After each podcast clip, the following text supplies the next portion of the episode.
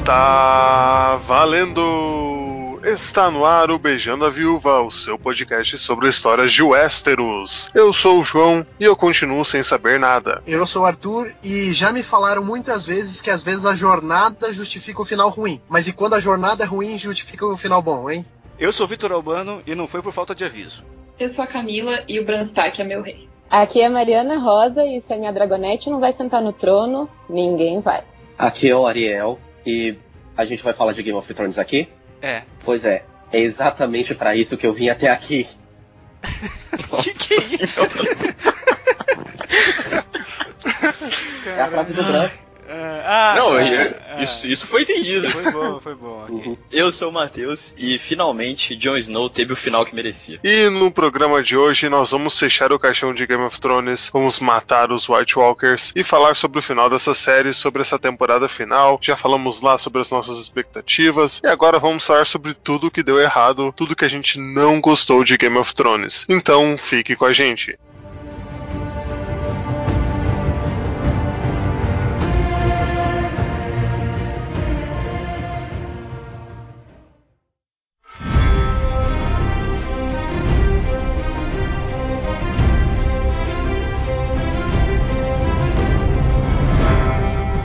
Antes da gente começar, eu acho que é importante frisar que quase ninguém aqui gostou do final da série. Porque eu percebi que durante as últimas semanas as pessoas se dividiram em dois polos muito distintos, daqueles que gostaram e aqueles que não gostaram. E eu vi muita gente brigando entre si, uma coisa que saiu meio fora do controle, sabe? Porque de repente parece que as pessoas não podiam mais desgostar ou gostar de alguma coisa, porque às vezes a pessoa vem ouvir aqui e ela não gosta de ser contrariada e aí ela não vai ter uma experiência bacana. Isso não quer dizer que a gente está completamente certo. É só a nossa percepção de como essa temporada foi. Mas se você gostou, tudo bem. Não quer dizer que você tá certo ou que nós estamos certos ou que você tá errado, nós estamos errados. É normal você ter gostado ou não. Eu, eu sei que estou sendo um pouco óbvio, mas é importante deixar isso muito claro que eu fiquei assustado com, com o nível de briga das pessoas, sabe? Não sei se vocês chegaram a ver isso também no Twitter, em alguma rede social.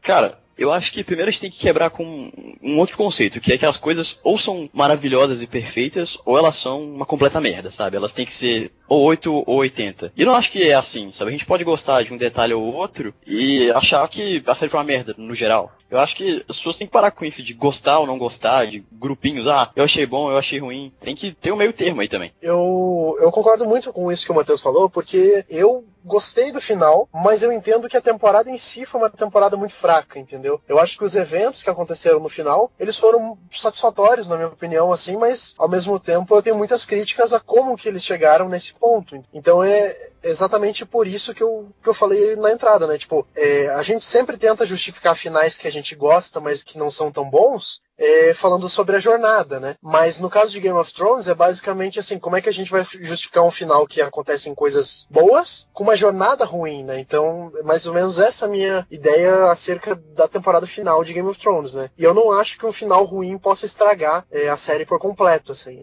Pelo menos é a minha visão. Sabe qual é o meu estado de espírito? É aquele cartaz que fizeram dizendo assim: as minhas expectativas já eram muito baixas, mas puta merda.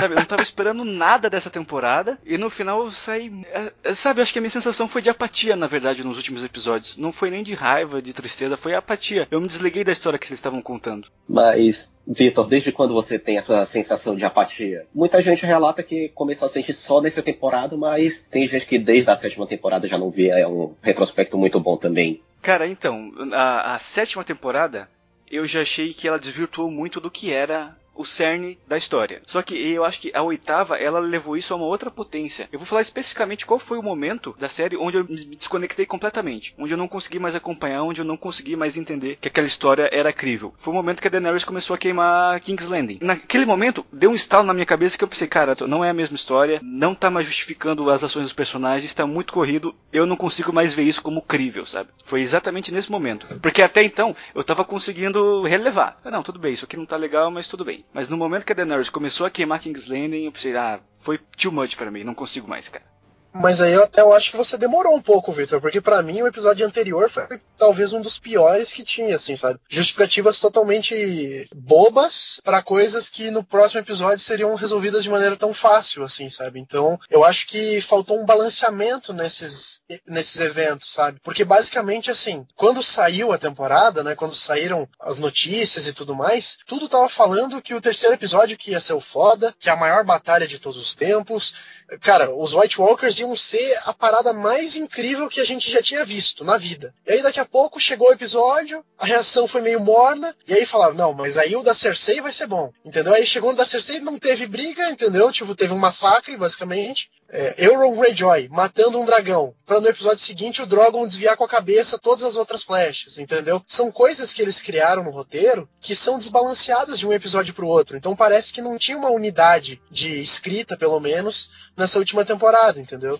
É, eu não consegui ver qual foi o propósito dessa última temporada, porque foi exatamente isso. Ela começou preparando, né, para grande guerra com os White Walkers e a gente pensando que esse seria o grande clímax da série, não foi. Aí a gente esperou, ah, então beleza, vai ser a coisa política, né? A Guerra dos Tronos sempre foi guerra entre as pessoas que queriam o trono, beleza. Então vai ser a guerra entre as rainhas. Aí você chega lá e foi do jeito que foi. Nada acontece, não teve nenhum clímax muito grande. A Cersei fez o quê? Ela matou a Missandei. Foi só. Esse foi o papel dela na Grande Guerra das Rainhas. Foi isso que a temporada cresceu para fazer?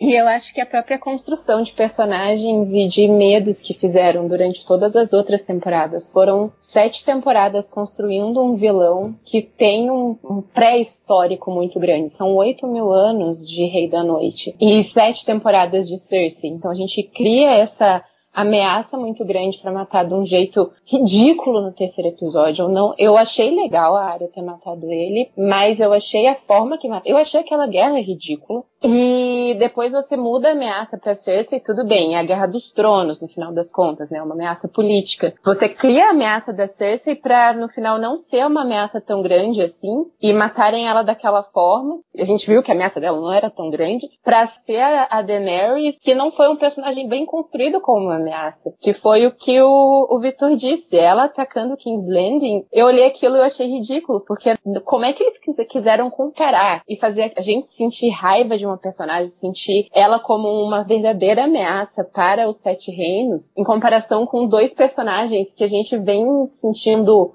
medo durante sete temporadas. Para mim aquilo não tem sentido nenhum. Assim. Mas sabe qual foi o propósito dessa última temporada? Foi a ganância daqueles dois imbecis daqueles produtores, porque a HBO. Calma. Não, não, aí, não, tem que, não, tem que falar. Você tá xingando Peraí, peraí, pessoais, peraí. peraí. Eu peraí. Fala mesmo, tem que Pera falar. aí. Fala, fala. Eu, eu vou repetir, que talvez não tenha sido claro. Aqueles dois idiotas dos produtores, porque a HBO deu a opção deles fazerem 10 temporadas com 10 episódios, tinha dinheiro, mas foi uma opção deles correr com a história, porque eles têm um contrato assinado com a Lucasfilm para fazer uma trilogia de Star Wars. Então a cabeça deles não estava mais em Game of Thrones. Eles queriam terminar logo a história para poder ganhar mais dinheiro com Star Wars. Então foi por isso que essa temporada ficou ruim. Você tinha dinheiro, você tinha tempo para fazer mais episódios, para fazer mais temporadas, mas não. Os produtores decidiram que não, nós vamos terminar em seis episódios, nós conseguimos e aí ficou essa bosta, essa merda dessa última temporada por pura ganância. Esses caras são dois imbecis. Eles, eles eu vou ter um infarto. Vai lá, Arthur.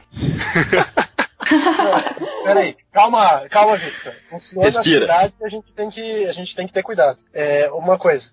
O que que acontece? Game of Thrones sempre foi uma batalha onde a gente via que o maniqueísmo não era a principal fonte de inspiração do Martin, assim, sabe? Ele sempre escrevia personagens que a gente via que tinha camadas. Eu, quando comecei a ler os livros, o meu personagem favorito disparado era o Tyrion. Só que aí eu, chegava num momento e eu via que o Tyrion era Lannister, eu falava, poxa, mas os, Lannisters não são os vilões? E aí sempre tinha essas camadas, entendeu? O Jaime Lannister foi totalmente construído para que ele não fosse só o regicida, porque ele não fosse só um, um cuzão que empurrou o Bran, para depois no final ele ser quebrado de volta. Aí depois você pega essa ameaça dos White Walkers, que foi maturada por tanto tempo, tanto tempo, para ele simplesmente ser mal e foda-se, para tipo tudo que você tinha batalhado até agora para construir em Game of Thrones ser cagado, tipo assim, ele é só mal e ponto. Então, isso me deixou muito, muito chateado. E até eu reclamei muito pra Mari no dia, porque assim, a hora que a área mata o, o, Rei da Noite foi legal. Mas depois, parando para pensar, a gente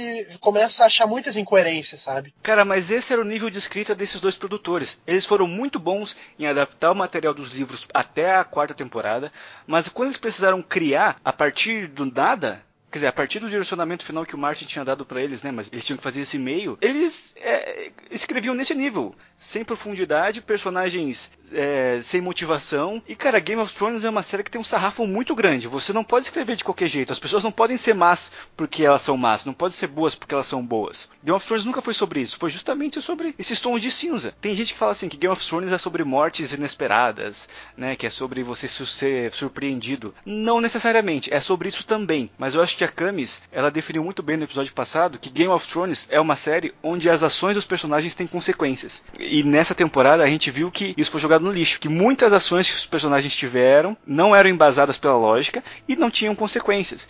É por isso que eu falei que quebrou a minha, a minha imersão na história, porque quebrou o cerne do, do, que o Martin estabeleceu desde o primeiro livro, desde a primeira temporada. E aí pareceu que eu estava vendo outra coisa outra, outro, outra série, outro filme, mas não tava vendo mais Game of Thrones. Você pontuou de uma maneira muito interessante, assim. Eu acho que justamente é isso, sabe? Eles conseguem pegar o material que o Martin escreveu e dar um bom direcionamento, entendeu? Eles conseguem adaptar bem o que o Martin quer. Mas chegar até lá foi a cagada. Então, assim, eu não tenho dúvidas de que o Bran vai ser o rei nos livros, de que o John vai matar a Daenerys nos livros e vai ser banido pra Patrulha da Noite, entendeu? Esses fatos eu acho que eles com certeza vão acontecer nos livros. A questão é, os produtores eles cagaram até chegar lá. E essa que é, que é a minha crítica, assim. Eu gostei dos fatos finais, mas os fatos que levaram até o final, aí eu já tenho muitas críticas, entendeu? Tem aquela história que eles sabiam que eles conversaram com o George lá pela quinta temporada e que eles já sabiam disso mais ou menos por lá, mas eles tiveram todo esse tempo para resolver isso e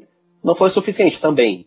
Pois é, isso é uma dúvida que eu fiquei muito grande, tipo, teoricamente tá, eles sabiam que o Bran ia ser rei, eu acho que não vai ser diferente nos livros também, acho que a grande maioria das coisas vai ser igual. Mas se você sabe que esse personagem vai ser rei, como é que você exclui ele de uma temporada inteira? Como é que você faz o desenvolvimento dele ficar tão tosco a ponto de no final da temporada, é, na última temporada, ele virar um meme, virar um robozinho e, tipo, ninguém nem se importar. É só porque eles queriam aumentar o fator de choque quando ele fosse coroado rei, para mim isso não fez sentido nenhum. Eu concordo totalmente com você. Eu acho que o fato deles saberem como a história vai terminar para os principais personagens só deixa pior essa temporada, porque mostra que eles não souberam desenvolver, eles não colocaram os elementos de desenvolvimento dos personagens na história. Como a Camis falou, você vai tirar o cara que vira rei no final de uma temporada inteira, não vai desenvolver ele uma temporada inteira. Vocês estavam falando sobre, tipo, eles não tinham os livros nas mãos, eles tinham só os, as resoluções, né, só os pontos finais. E tem uma coisa que a gente sempre vê nos fóruns, né, internet, as pessoas sempre comentando que são dois universos diferentes, né? Que a gente sempre tem que lembrar que tem o universo da série e o universo dos livros. Que tem muitos personagens nos livros que continuam vivos e personagens na série que morreram, então a gente tem que lembrar que tem esses dois universos diferentes. Mas tem uma coisa que me deixa muito brava que aconteceu na série, que esses produtores fizeram, que eles contradizeram nesse, na, nessa última temporada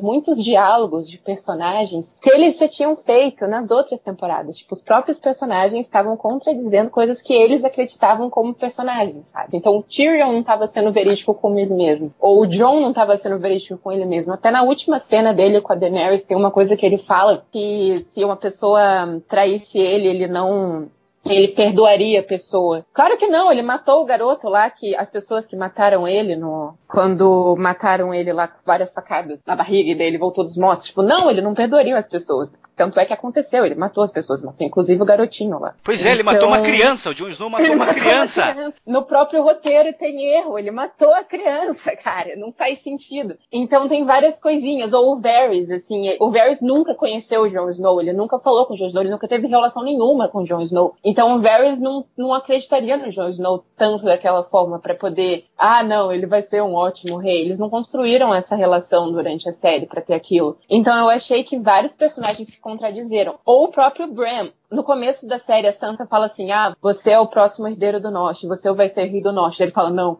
eu não tenho interesse nenhum em ser rei, eu sou o Corvo de Três Olhos. E daí quando o Tyrion oferece para ele a, o trono, a primeira coisa que ele fala assim, ah, vou aceitar. Não tem nenhum tipo de embate dele ser o, o Corvo de Três Olhos, sabe? Mas Mari, sabe qual para mim é o supra-sumo disso que você falou? É o Tormund falando pro Jon Snow, ah, que tipo de pessoa monta num dragão, não sei o que, você é muito corajoso. Aí corta pra sétima temporada o Tormund em cima do Drogon, sendo resgatado lá pela Daenerys. então, tipo... Caraca, velho! Velho, Mas... presta atenção nas coisas que vocês escrevem. Olha para outra temporada e, tipo, presta atenção no seu personagem. Se tá na série, se aconteceu, todos os personagens têm uma história de vida. Eles são pessoas que, nos micromundos que eles vivem. Mas eu acho que ficou, ficou claro para mim uma coisa. Quando Game of Thrones estreou, o que 10 anos atrás, né, 9 anos atrás, o público para quem ela estava direcionada era bem claro, pessoas que leram os livros ou as pessoas que gostavam de fantasia, desse tipo de história. Só que a audiência foi crescendo muito rapidamente e foi atraindo pessoas que não eram esse público principal. Então, pessoas que, ah, tem muita nudez, tem muita morte, tem muita batalha. Então, você atraindo pessoas assim mais casuais. E eu não estou dizendo que são menos fãs ou mais fãs que os outros, tá? Estou dizendo que é um outro tipo de público. E eu acho que a ideia dos produtores foi, a gente tem que começar a atrair mais gente desse tipo e agradar pessoas desse tipo. Elas estão trazendo dinheiro, elas estão trazendo audiência. Então acho que eles pensaram assim, cara, vamos fazer mais batalhas, vamos colocar mais mortes, mais guerra, mas acho que o pensamento deles era esse, virou uma coisa completamente comercial. Tanto que eu percebo que as pessoas que geralmente leram os livros, elas são as que menos gostaram do final da série, ao ponto que as pessoas que acompanharam só a série, elas são as que mais gostaram do final, porque foi o que a série se tornou ao longo das temporadas, né? Ela se moldou para agradar esse novo público que chegou depois. E de novo, não estou dizendo que um é mais fã que o outro e vice-versa, só que são dois tipos diferentes de pessoas, de gostos, e os produtores acabaram fazendo essa escolha que se revelou desastrosa no final, né?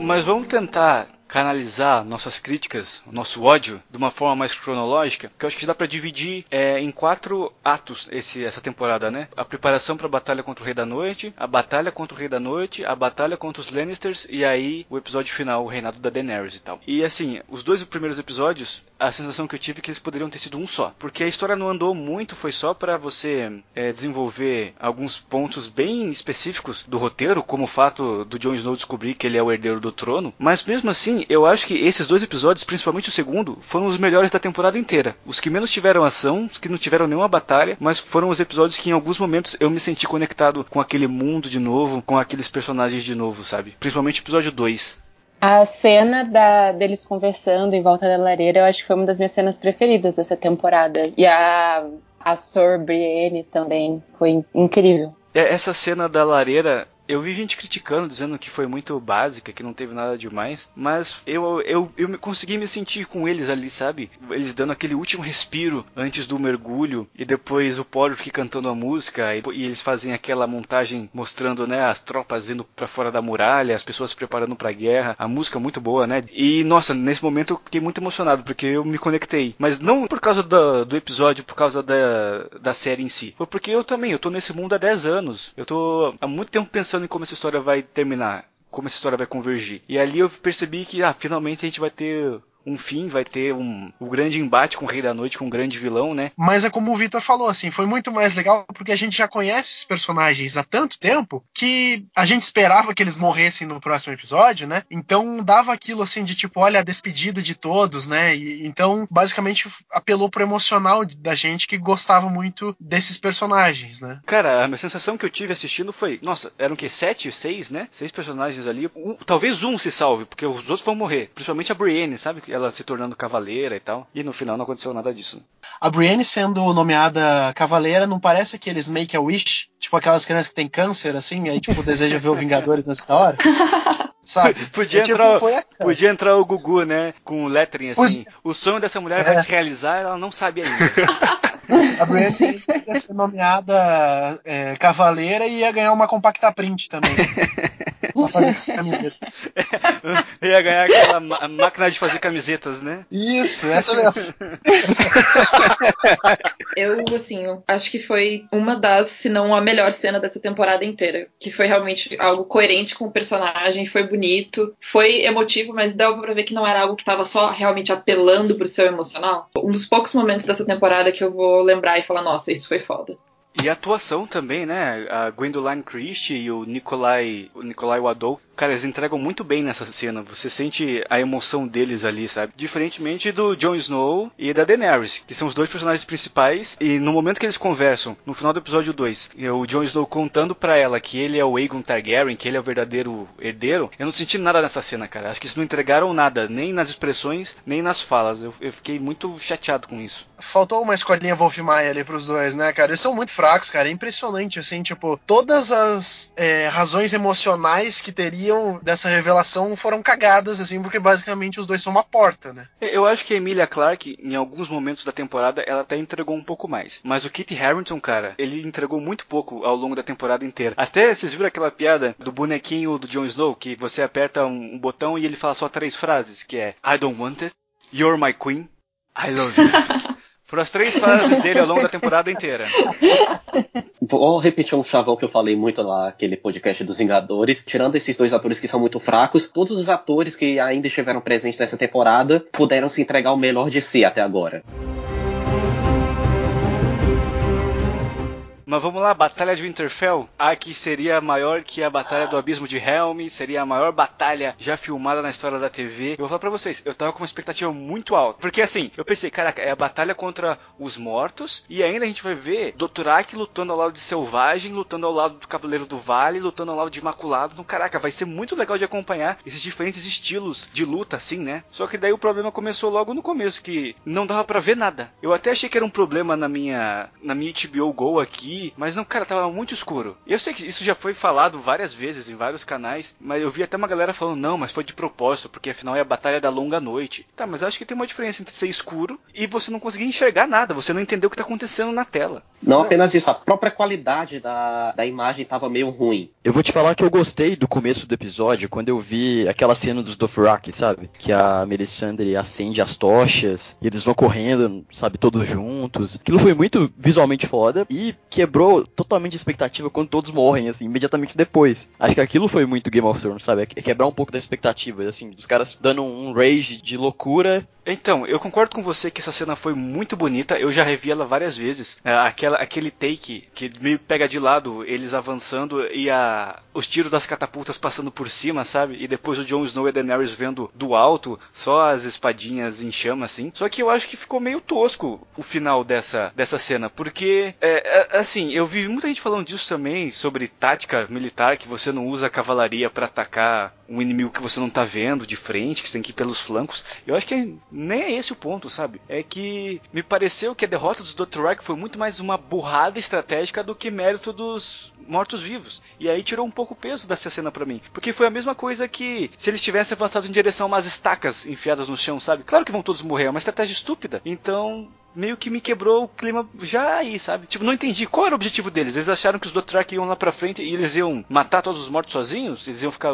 só olhando? Então, eu achei a argumentação dessa cena bem fraquinha. É justamente isso, Vitor, porque eles são os Dothraki, sabe? Eles são os selvagens que não sabem, não, são ases e estrategistas de guerra, sabe? Não, não é assim.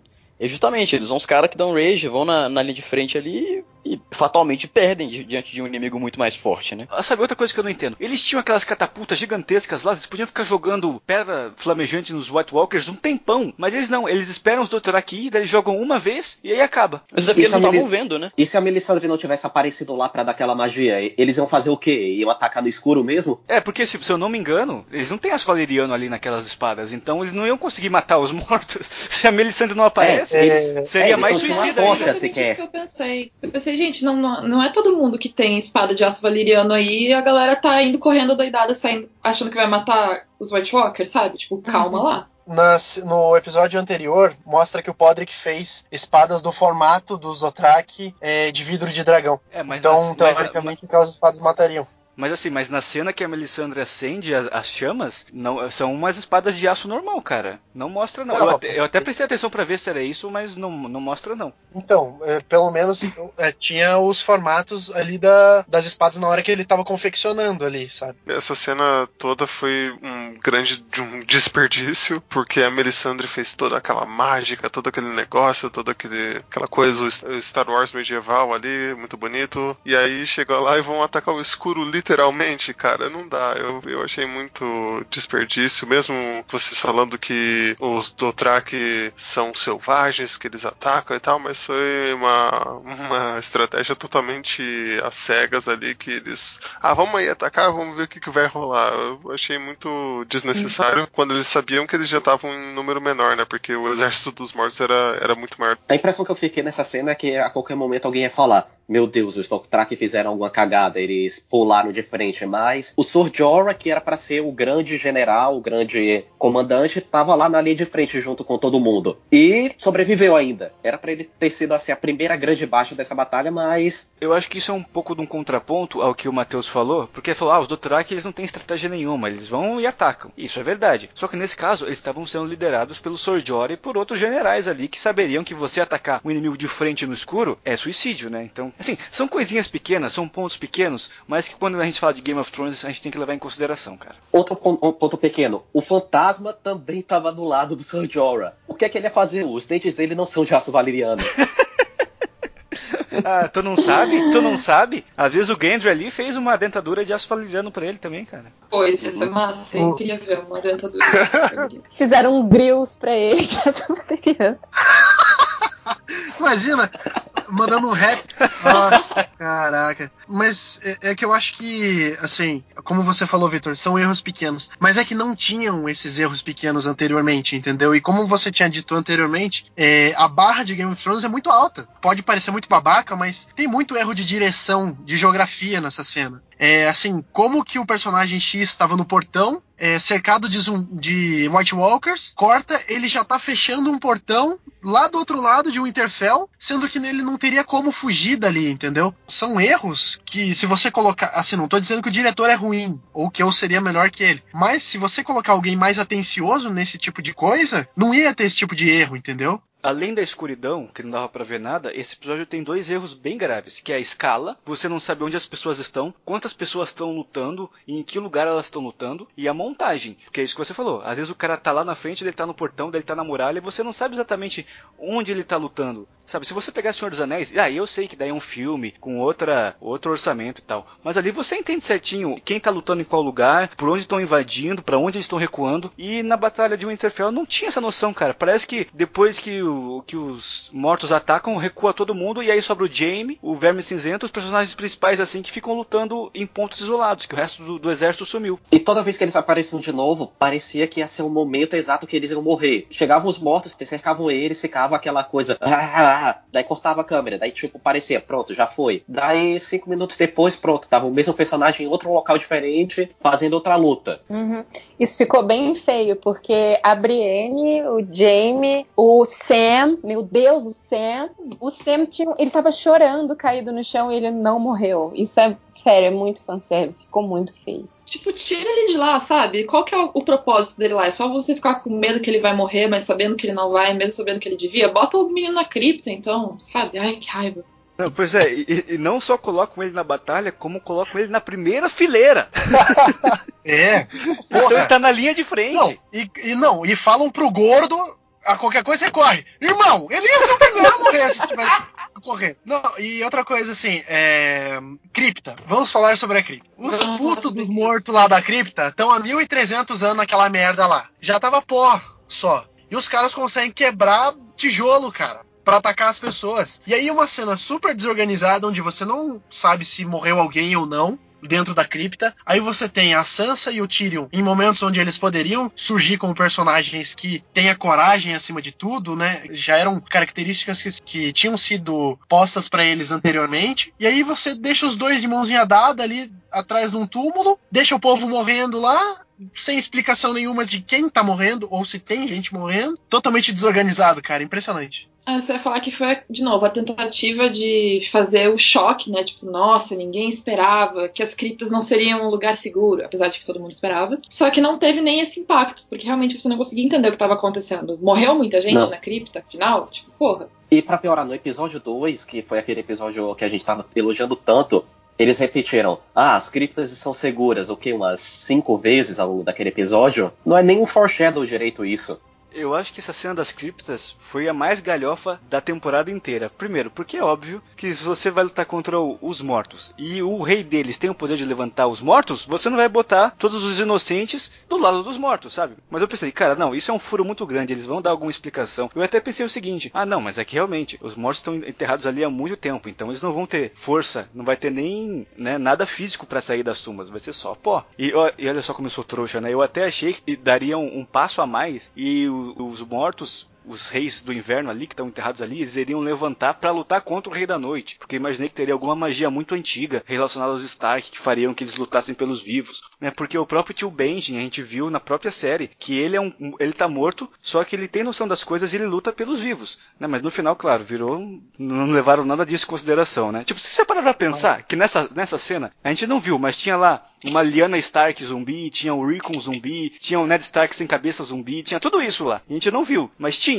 Não, e Vitor, graças a Deus, eu ia falar isso. Graças a Deus que a gente não viu uma cabeça de Xambin é, mexendo lá, entendeu? Dando a entender que o Ned iria virar zumbi essas paradas, cara. Ainda bem, porque podia ser muito pior. Aham. E, gente, eu queria tirar um momento aqui pra gente falar de todas as leis da física que foram quebradas nesse episódio. Começando por vocês terem comentado sobre os mortos há 1300 anos terem quebrado parede nas criptas de pedra, mas os mortos de agora, sei lá, você baixa um portão, os bichos não conseguem passar ou não conseguem fazer, bater numa porta, assim, não, aí os mortos não, não conseguem. Ou, essa foi a que me deixou mais incrédula. O dragãozão de gelo lá, o, o Viserion de gelo, ele consegue destruir muralha com fogo azul, consegue destruir o muro de Winterfell com fogo azul, mas o Jon Snow tá atrás de uma pedra e ele tá protegido. Tá bom, ok, Sim. a gente aceita. Beleza. E outra coisa, o fogo do dragão é usado pra poder fazer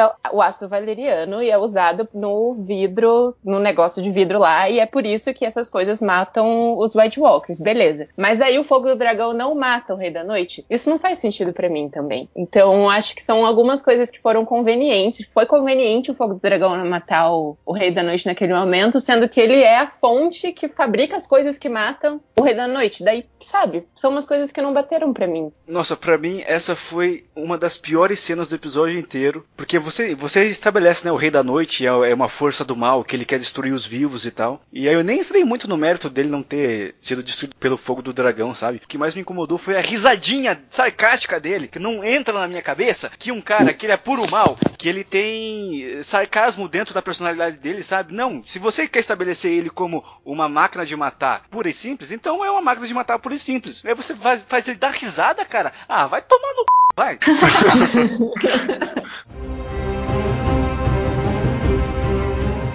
Eu gostaria de pedir pra vocês pra falar de uma, de uma coisa que pra mim representa tudo que tem de errado nesse episódio.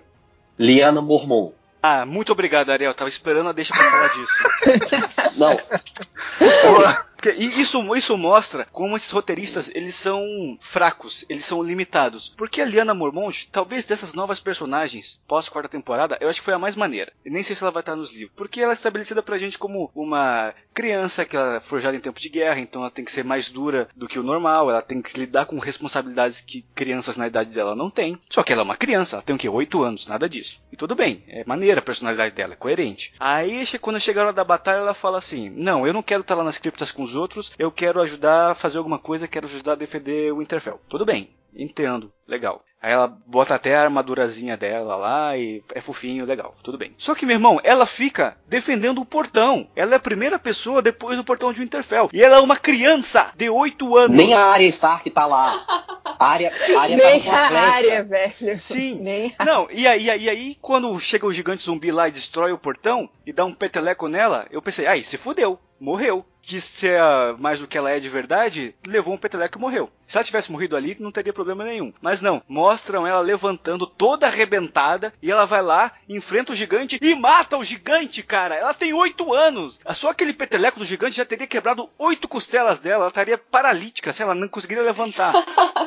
eles só, os roteiristas só conseguem mostrar que alguém tem valor, que alguém é heróico, se eles forem pra porradaria. E a Liana Mormonte Victor, não era uma pessoa a, assim. Vitor, a Liana Mormonte, ela, ela só ia aparecer em dois episódios. Ela realmente ela só estenderam o contrato dessa pequena atriz porque o pessoal gostou muito dela. Daí eles pensaram, opa, tem que botar mais dela, que é pro pessoal ficar louco quando ela veio e tudo mais, e ter a batalha e tudo mais. E não teve propósito. Mas teve muita gente dizendo, ah, foi uma cena emocionante e tudo mais, mas faz totalmente zero sentido. Não, e a própria Liana, nos últimos episódios, ela já não tava mais sendo a uma criança que era um líder. Ela só estava sendo uma menina abusada mesmo, dando resposta e tudo mais. Mas é que assim, isso é, é claramente uma prova que é, personagens fortes só morreriam se eles fizessem algo que os fanfiqueiros e os fãs ficariam felizes, sabe? Se ele morresse, tipo, foda-se, basicamente os roteiristas pensaram que não, não tinha mais essa possibilidade de morrer um personagem porque morreu. A única hora que isso não serviu na série foi no único momento que devia ter servido, que foi quando morreram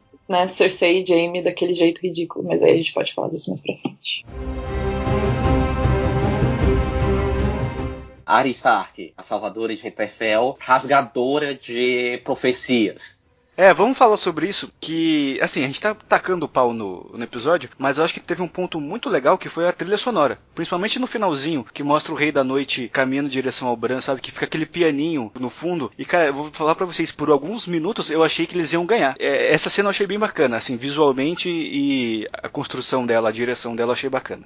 É verdade, é uma ótima cena mesmo. Só o que eu não gostei foi, tipo, aquela carga do Tion Greyjoy suicida. Porque tudo bem, né? Ele ficou ali defendendo o Bran, e aí quando ele vê que sobra só ele, ele olha pro Bran e o Bran fala: Não, você é um bom homem. E aí ele acena com a cabeça e vai correndo em direção ao, ao Rei da Noite, sabe? Não, essa foi uma morte totalmente fútil. Mas, mesmo assim, ainda trataram ela no momento e no episódio seguinte como se tivesse sido o grande momento heróico, do, não só do John Greyjoy, como do do próprio Alf Allen né, em sua atuação, não. É, mas eu, eu, achei maneiro, eu só não gostei do fato dele ir ao Rei da Noite. Eu acho que ele podia esperar o Rei da Noite chegar mais perto e aí tentar fazer alguma coisa, sabe? Mas foi só isso. Ele podia morrer é, defendendo o Bran e não tentando atacar o Rei da Noite, né? Acho que isso Exato. teria sido. Basicamente, a função dele ali foi ganhar 3 segundos pra Arya Stark aparecer do nada. Uhum. Mas aí, o que vocês acharam da Arya Stark matando o Rei da Noite? Cara, eu particularmente gostei da Arya Stark ter matado o Rei da Noite, mas, de novo, a forma que foi feito é não, não faz sentido, assim. Porque, pô, todos os generais do Rei da Noite estavam ali, né? Os filhos dos Craster e tudo mais. E aí, daqui a pouco, basicamente a Arya surge voando e mata o Rei da Noite. Porra, então, é, para mim não fez sentido da onde que ela veio, entendeu? Fica muito jogado isso, sabe? Simplesmente para fazer uma cena legal, assim. Não, mas eu, eu achei maneiro, cara, porque eu tinha esquecido da área ao longo da batalha. Tem aquele momento lá que ela vai para dentro de um Winterfell e fica fugindo dos zumbis. Momento Splinter Cell. É, exato. E aí ela some. Então, tipo, eu nunca tinha passado pela minha cabeça que seria ela que ia matar o Rei da Noite. Eu acho que o fato dela vir do nada e matar o Rei da Noite do nada, eu acho que faz sentido com a personagem dela, com o desenvolvimento de personagem dela. Porque ela é uma baita de uma assassina que se move sem, sem as pessoas perceberem. No próprio episódio isso é mostrado, quando mostram que os zumbis não conseguem escutar os passos dela, mas escutam o sangue dela caindo no chão, as gotinhas caindo no chão. Então, tipo, ela é mais silenciosa que uma gota caindo no chão, sabe? Então não tive problema com isso, não. Acho que é uma suspensão de descrença válida nesse caso. E isso acabou quebrando todas as lives de 5 horas do site de cultura pop que ficavam pensando, ah, o Azor Ahai, a profecia, o, a espada flamejante e tudo mais. Jogou fora, não tem nem como encaixar a área dentro dessa profecia. Só aconteceu. Ah, eu queria falar que você falou de pontos positivos do episódio. É, além da trilha sonora que eu achei foda, foda mesmo, meu Deus, parabéns pro cara que fez essa música. Eu achei muito bonitas, vários fundos de tela Windows, as cenas que apareciam os dragões no céu que tinham luzes. Eu achei muito bonitas mesmo. Por mais que, né, grande participação dos dragões nesse episódio. É, fizeram puta diferença. Parabéns pra todos eles. Mas as cenas dos dragões eu achei muito, muito bonitas mesmo, assim. Vários fundos de tela. O compositor é o mesmo compositor da música da abertura. É o Ramin Djawad. Ele é muito foda. É o John Williams da série. No melhor e no pior, ele sempre esteve ótimo. Sim, cara, o cara em todas as temporadas ele entregou umas músicas muito massas, cara.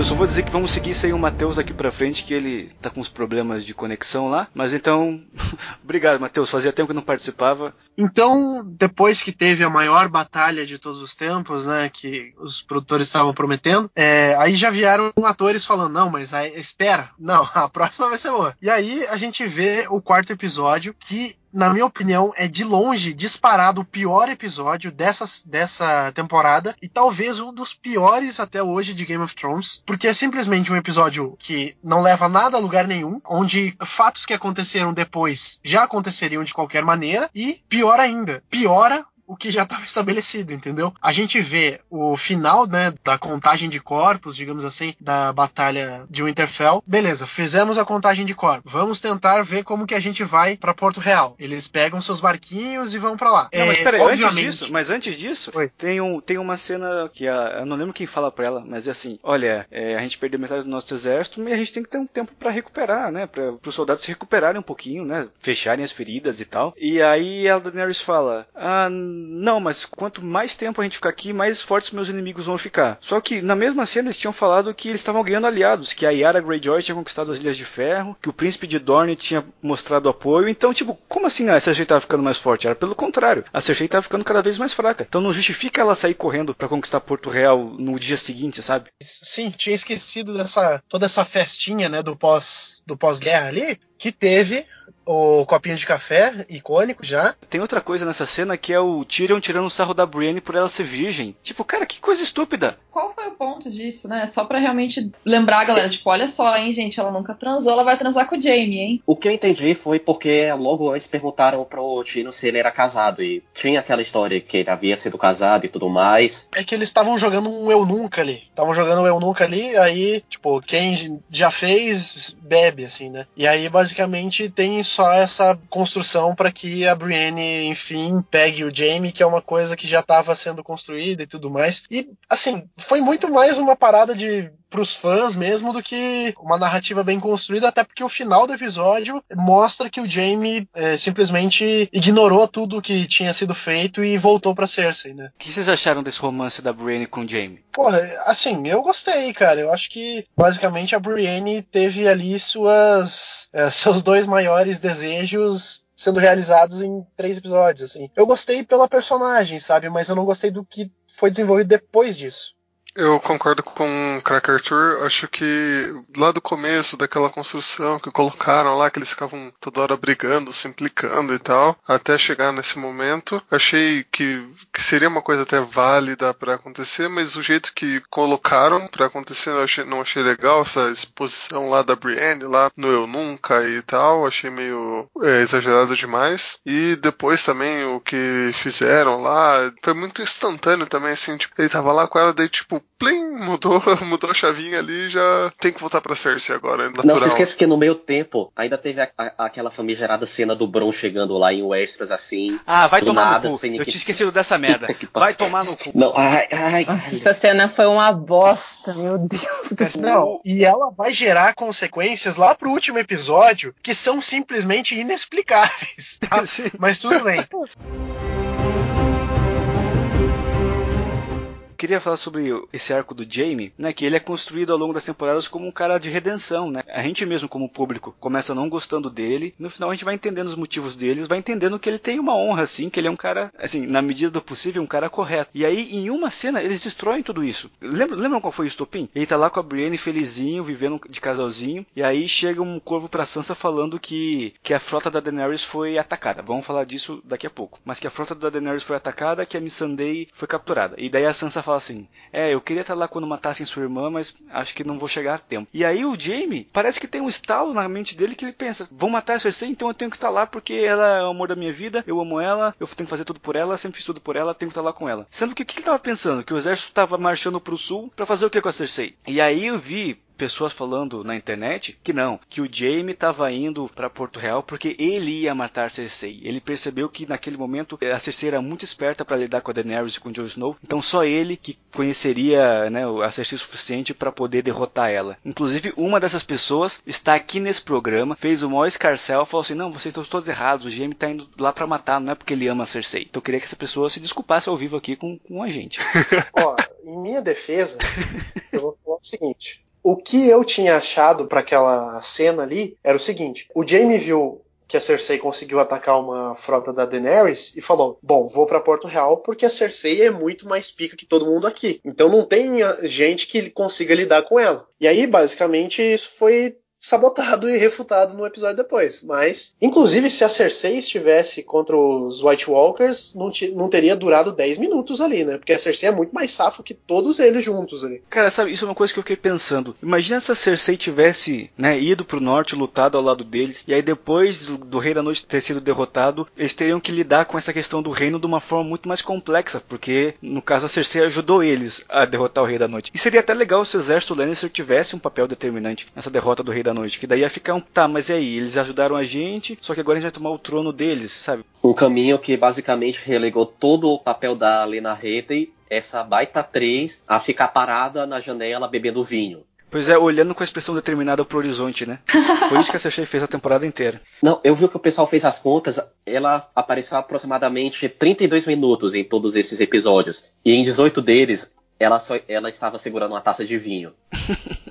E o mais legal é que ela ganhou um milhão de dólares por episódio para fazer. É, mas também só apareceu. É, mas ela não apareceu em, em tantos assim, né? Mas eu não sei se eles ganham só pelos que eles aparecem. Que eu, tipo, o nome dela tava em todos, assim. Até no último. No último episódio, o nome dela apareceu no, na, na abertura. Então eu falei, nossa, só falta a Cersei tá viva agora, né? O nome dela foi um dos primeiros a aparecer. É, na verdade, ganha por todos os credits by ela basicamente só não tá em um, que é o terceiro. Então ela ganhou 5 milhões. Mas aí eu acho que já falamos de coisas muito ruins que aconteceram no episódio, mas o pior mesmo foi o ataque do Euron à frota da Daenerys, né? Que essa cena é impossível de ter acontecido. Parece que eles pensaram assim: olha, a gente tem que tirar um dragão de cena, como é que a gente faz? E aí inventaram qualquer coisa. Essa série tem que decidir se o dragão é um, uma arma forte ou não é, porque na batalha de Winterfell os dragões foram meio inúteis, né? Mas aí chega no último episódio, o dragão vai lá e destrói absolutamente tudo e não tem é, como é que é o nome daquela Scorpion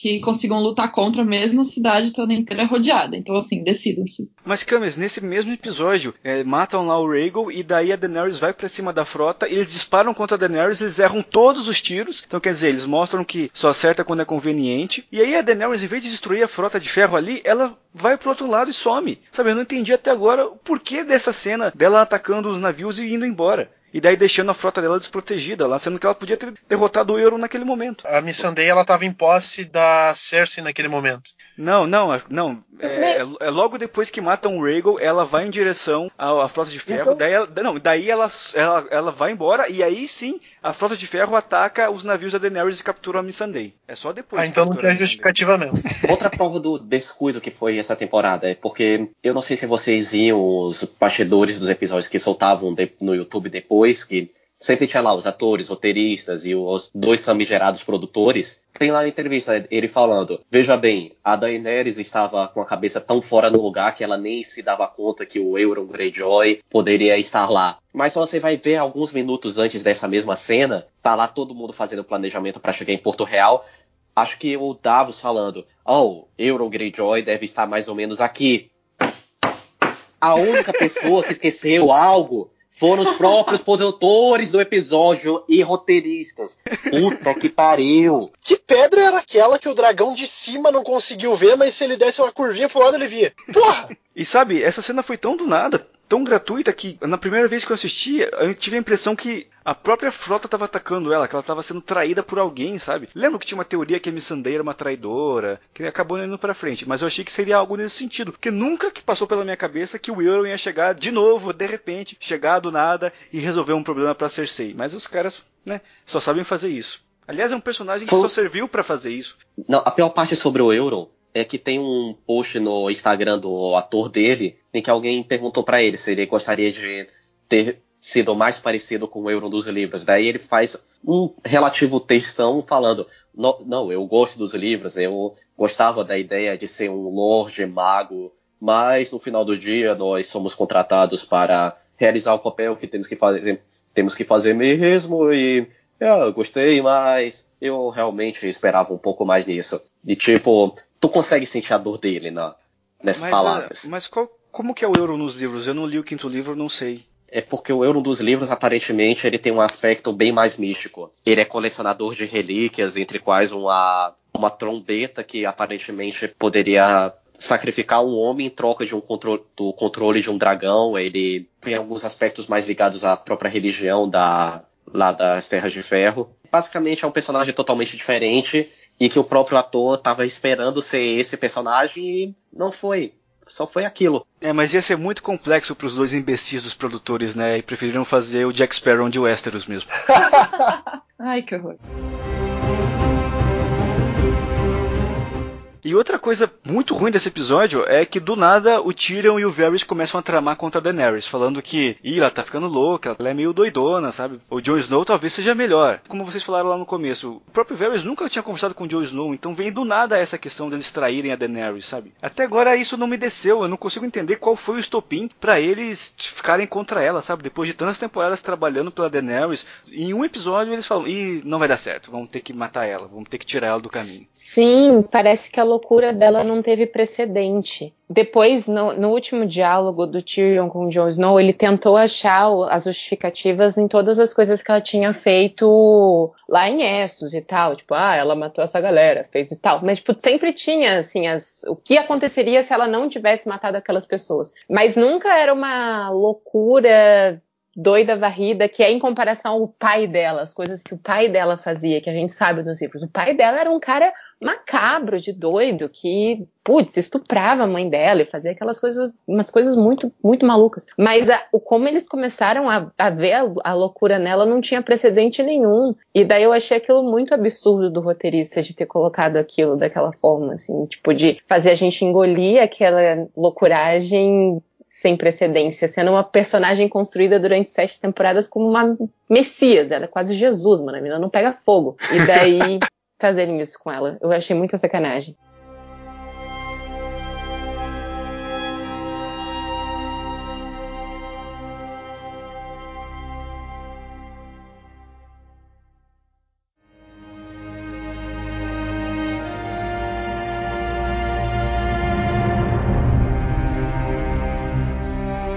Falar já do quinto episódio. Eu já começo falando desse quinto episódio com uma das coisas assim que mais provam que Game of Thrones perdeu o total interesse pra mim depois de sucessivos erros, que foi a morte do Varys, que é de longe um dos meus personagens favoritos assim de Game of Thrones. Eu adoro ele desde a primeira temporada. Eu acho que dos atores que foram escalados é um dos melhores atores e é um personagem super complexo e tudo mais. E a forma que ele morreu, eu não senti nada assim. Ele foi executado e ele nem gritou, pra ter ideia. Tipo, até no sentido plástico da cena, foi sem impacto mesmo. Tipo, vai pra lá, corta a câmera, vai pra um ângulo que a gente não vê nada. Dracarys. Pois é, nem a cena é maneira, né? É que na verdade tem uma justificativa pra ele não ter gritado, Ariel. É que ele era o mestre dos sussurros. Nossa. Meu Deus do céu. Mas é, isso, isso mostra como os arcos dos personagens foram deixados de lado, né? Não, tinha um momento nesse seriado que ele era sobre o Varys e o Mindinho brincando de xadrez um com o outro. E os dois se foram sem impacto nenhum no final das contas. E aí tem aquela cena lá da Daenerys com o Jon Snow que ela fala que ah, já que eu não vou poder ser rainha pelo amor, vai ser pelo medo. Também um diálogo super apressado, super corrido, porque tipo a Daenerys acabou de derrotar os mortos, então ela tem que ser amada pelo povo. Só que eles esquecem disso. Parece que parece que depois do terceiro episódio começa uma outra série que não tem nada a ver com o que a gente viu até agora. Porque daí já corta para os exércitos rodeando Porto Real lá e vai ter vai ter a grande batalha que vai decidir o futuro da da série e são tipo 10 minutos, nem isso, são 9 minutos de batalha. Uma coisa assim que, que até tinha falado né, no outro podcast, que vocês tinham falado ah, do, do Clegane Bowl e tudo mais, né? E na época eu falei assim: ah, meu, foda-se, né? Tipo, Montanha já virou zumbi, o cão já teve todo um arco diferente e tudo mais, então não faz muito sentido ter, então eu tô meio desinteressado. Só que foi uma sucessão de coisas assim acontecendo que chegou nesse episódio e falei, bom, é o que tem, né? Vamos ver qual é então, né? Já que tudo que, que a gente tá assistindo tá indo pro lado errado, então vamos ver se pelo menos essa resolução vai ser legal. E eu confesso que foi ok, assim, eu não, não achei ruim, até porque teve uma morte bem interessante ali naquele momento. O que o Game Ball é uma coisa totalmente fanservice, porque não leva a história a lugar nenhum, nem para frente, nem para trás. E, tipo, ele durou tanto quanto a própria Batalha de Porto Real. Acho que foram uns dois minutos a menos só. Então isso mostra como os produtores não estavam nem aí, né? Eles só queriam mostrar aquilo que eles achavam que os fãs queriam ver. Então eles preferiram mostrar o Game Ball lá, a briga dos dois, do que mostrar uma batalha mais decente. É, além de tudo, né, eu acho que esse episódio, ele meio que... ele tira total uma, um desenvolvimento que, que tinha sido feito pela Daenerys, né? Como a, a Mari falou, não tem como você ver a Daenerys até então como a louca que ela foi naquele episódio, entendeu? Assim, ela dava indícios de pequenas coisas que ela tinha feito, que até o Tyrion fala depois, mas em nenhum momento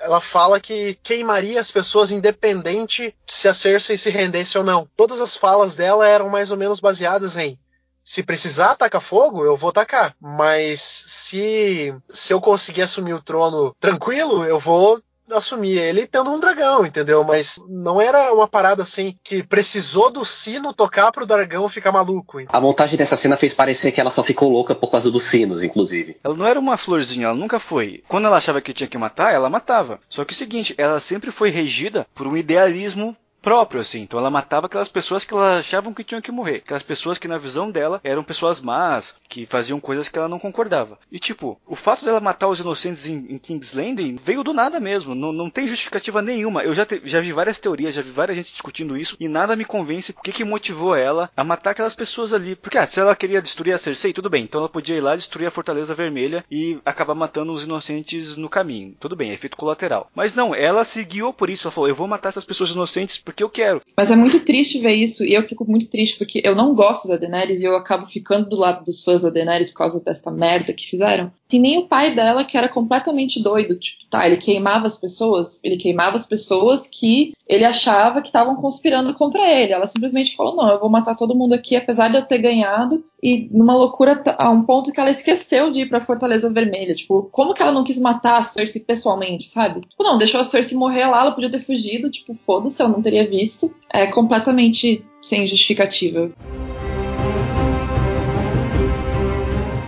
Mas o que vocês acharam da morte da Cersei e do Jaime? Eu achei assim, de novo, boas atuações da Lena Headey e do Nikolai lá, mas eu achei muito vazia, sem muito peso a morte dos dois. Eu achei que pelo menos a Daenerys ia matar eles, sabe? Tinha as teorias que seria a Arya com, a, com o rosto do Jaime, que seria o Tyrion, mas eu acho que eles mereciam uma morte mais grandiosa do que simplesmente serem soterrados nas masmorras, sabe? Uh, o que tinha imaginado é que a, a, Daenerys ia chegar de dragão lá na fortaleza, e aí o Jaime ia implorar para ela não matar a Cersei, porque a Cersei tava grávida, e aí ela queimar os dois do mesmo jeito, sabe? Que aí até poderia construir melhor o arco dela sendo louca e tal. Eu preciso confessar que logo depois que o Jamie olhou pra Cersei e falou: Nada mais importa, amor, eu só tenho você. Nesse exato momento eu saí da sala, eu olhei pro céu, eu comecei a gritar porque não tinha mais o que gritar. eu não tenho testemunhas, mas, mas eu garanto que isso é verdade. Eu, se tivesse alguma janela para eu pular, igual o Tommy pulou, eu pulava. é uma morte que ela poderia ser muito, muito melhor feita, muito melhor desenvolvida. E a profecia da Cersei falava que um dos irmãos ia matar ela, né? E isso não ficou muito claro porque talvez a única justificativa seria o Jaime ter levado ela para masmorra e a masmorra ter caído, né? Mas enfim. E não, e no, no episódio 6, que a gente vê o Tyrion até numa cena muito emocionante ali, é, vendo o corpo dos dois e tudo mais, a gente percebe que a masmorra tá cheia de lugares onde não caiu nenhuma pedra. Se esses lazarentos tivessem mexido cinco passos pro lado, não tinha caído pedra na cabeça deles. Não, pra mim ficou estabelecido que eles morreram de inanição, né? Porque o Tyrion tira três pedrinhas e já tá os dois ali, então quer dizer, eles provavelmente ficaram presos pela perna e não conseguiram comer e nem beber nada e aí morreram por causa disso. Porque não, não faz sentido aquelas pedras que o Tyrion encontra terem matado os dois, sabe? Exatamente, foram mortes tão sem peso que quando teve essa cena emocionante do Tyrion encontrando o corpo dos dois, acabou sendo mais tipo, ah, ele tá morto mesmo. Ai, que cafona, né, gente? Pelo amor de Deus, olha que, que cafonice. Você vai lá e vai ver o corpo dos dois, assim, só os rostinhos. Ai, pelo amor de Deus. Se a cena tivesse parado só nele encontrando a, a mão lá e puxando ela sem mostrar o rosto dos dois, até poderia se bastar, mas quiseram fazer lá o momentão todo do fanservice pra, pro pessoal ficar postando no Instagram depois. Ó, amantes até o fim. Ah, não, ah, não, ah, não.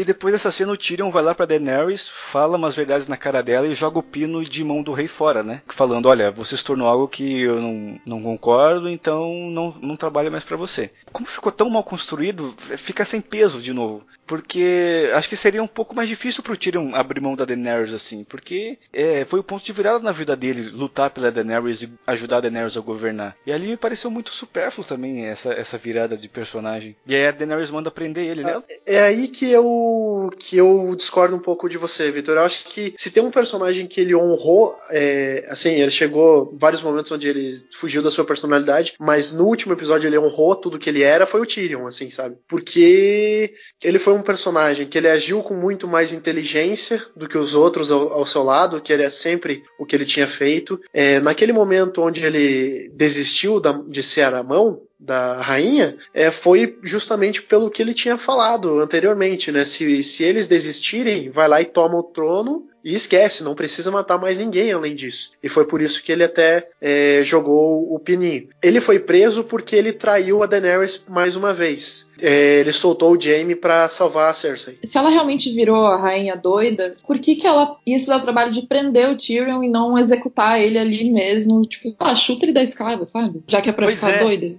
Sabe, nessa hora eu comecei a gritar: Vai lá, não é a loucaça? Não é a doidaça? Vai, mata o Tyrion aí, não é a louca?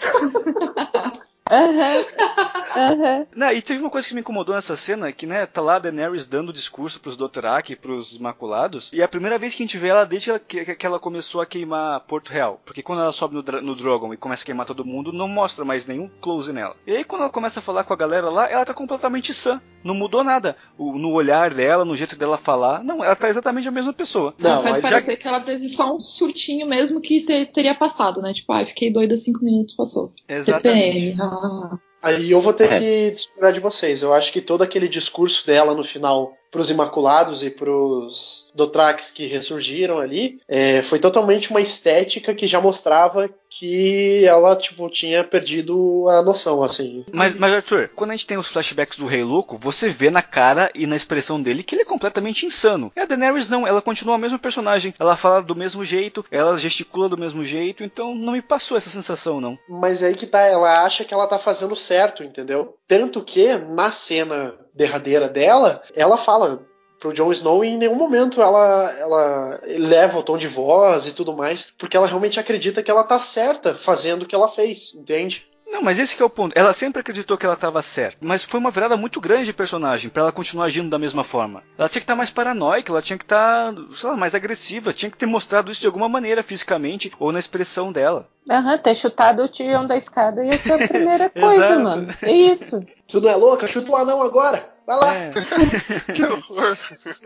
assim, eu concordo um pouco com o Arthur, assim, que ela realmente tava com uma cara de tipo, agora o que vier a gente mata aqui, não, não vou me importar mais com o que acontecer. Porque antes ela tinha essa, digamos, essa ética de não, não chegar e matar todo mundo, né? Mas aí depois de tudo que aconteceu, é, acho que ela realmente mudou e se, se acontecesse alguma coisa, ela ia realmente matar as pessoas sem dó. Mas é, ao mesmo tempo também tinha que ter algum ato assim, um, um ato que ela realmente mostrasse, não, agora eu sou eu sou má mesmo. Pra completar, eu queria fazer uma consideração um pouco antes disso da cena mais gratuita de todas, que foi aquele momento que ela chega com o dragão, daí o Drogon abre as asas. Essa cena foi o momento mais Zack Snyder de toda a série, aquela cena que foi feita só pro pessoal colocar no como papel de parede no celular depois. É um signo meio católico, né? Meio as asas do demônio, assim, mostrando que agora é uma pessoa má. Inclusive, ao longo dessa temporada, a gente encontra vários signos cristãos, assim, a morte do Beric Dondarrion, fazendo é, referência à crucificação, depois o,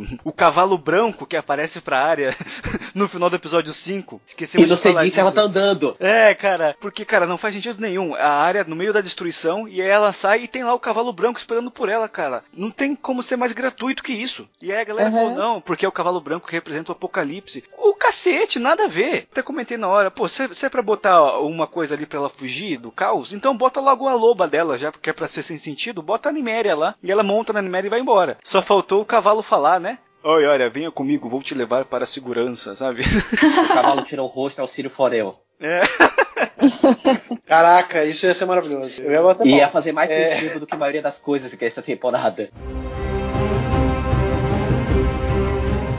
É, aí o Tyrion vai preso e ele tem aquele diálogo com o Jon, né? E aí eu acho que fica muito explicado um pouco do que é o desenvolvimento da Rainha Louca, né? Da, da Targaryen Louca e tal. Eu acho que assim, quando o Tyrion fala que é, ela fez barbaridades, mas eram pessoas más, então dane-se, né? Agora, quando ela faz barbaridades com pessoas boas, aí a gente começa a se chocar. Então, assim, isso é um bom argumento. Só que isso, a última vez que ela fez isso foi na quarta temporada, entendeu? Então ficou todo esse tempo construindo a Daenerys só como uma mocinha, e aí chega na última temporada e resgata algo que não teria mais tanto sentido, porque ela já tinha evoluído como personagem a partir daquele momento, né? Não, mas eu discordo um pouco de você nisso. Tem uma diferença muito grande entre você matar pessoas em nome de uma causa maior e você sair matando inocentes. Quando tem que matar, ela mata. Quando tem que fazer uma. Quando tem que botar fogo nos nobres, ela bota fogo. Mas é tudo em nome daquele idealismo que ela tem. O fato dela sair matando inocentes não tem justificativa nenhuma. E é isso que não encaixa. Não, não, não consigo entender qual foi o estalo que ela teve na cabeça dela de pensar: não, eu vou matar essas pessoas aqui que não me fizeram nada, porque sim, toda vez que ela mata nas outras temporadas,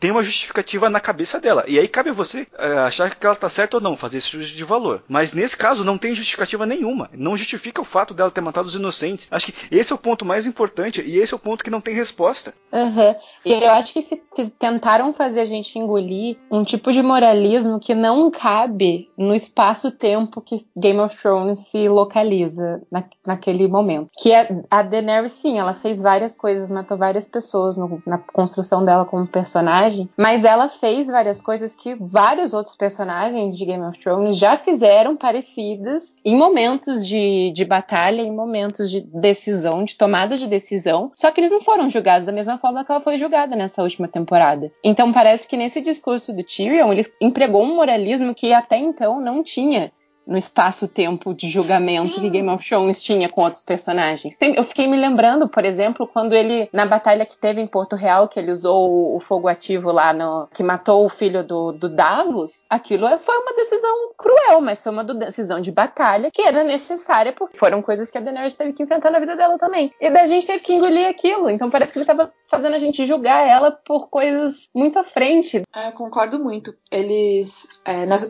justificativa de tentar fazer parecer que ela era doida, mesmo ela fazendo coisas que só todo mundo fez, eles fizeram parecer que não, não tem guerra em Game of Thrones. Não existe efeito colateral, ninguém faz guerra, meu Deus, todo mundo é inocente, olha só. Ela, ela foi a primeira pessoa a matar outras pessoas. Mas é bem isso, porque eles não iam conseguir justificar esse nível de loucura dela, e aí fizeram todo mundo, sei lá, virar moralista e esquecer que aquilo ali é guerra, e na guerra as pessoas morrem. E ninguém tava sendo julgado por causa disso antes. Pois é, se eles levassem isso ao pé da letra pra todos os personagens, aí o Jon Snow teria que ser louco, o Tyrion teria que ser louco, a Arya teria que ser louca, principalmente a Arya, né?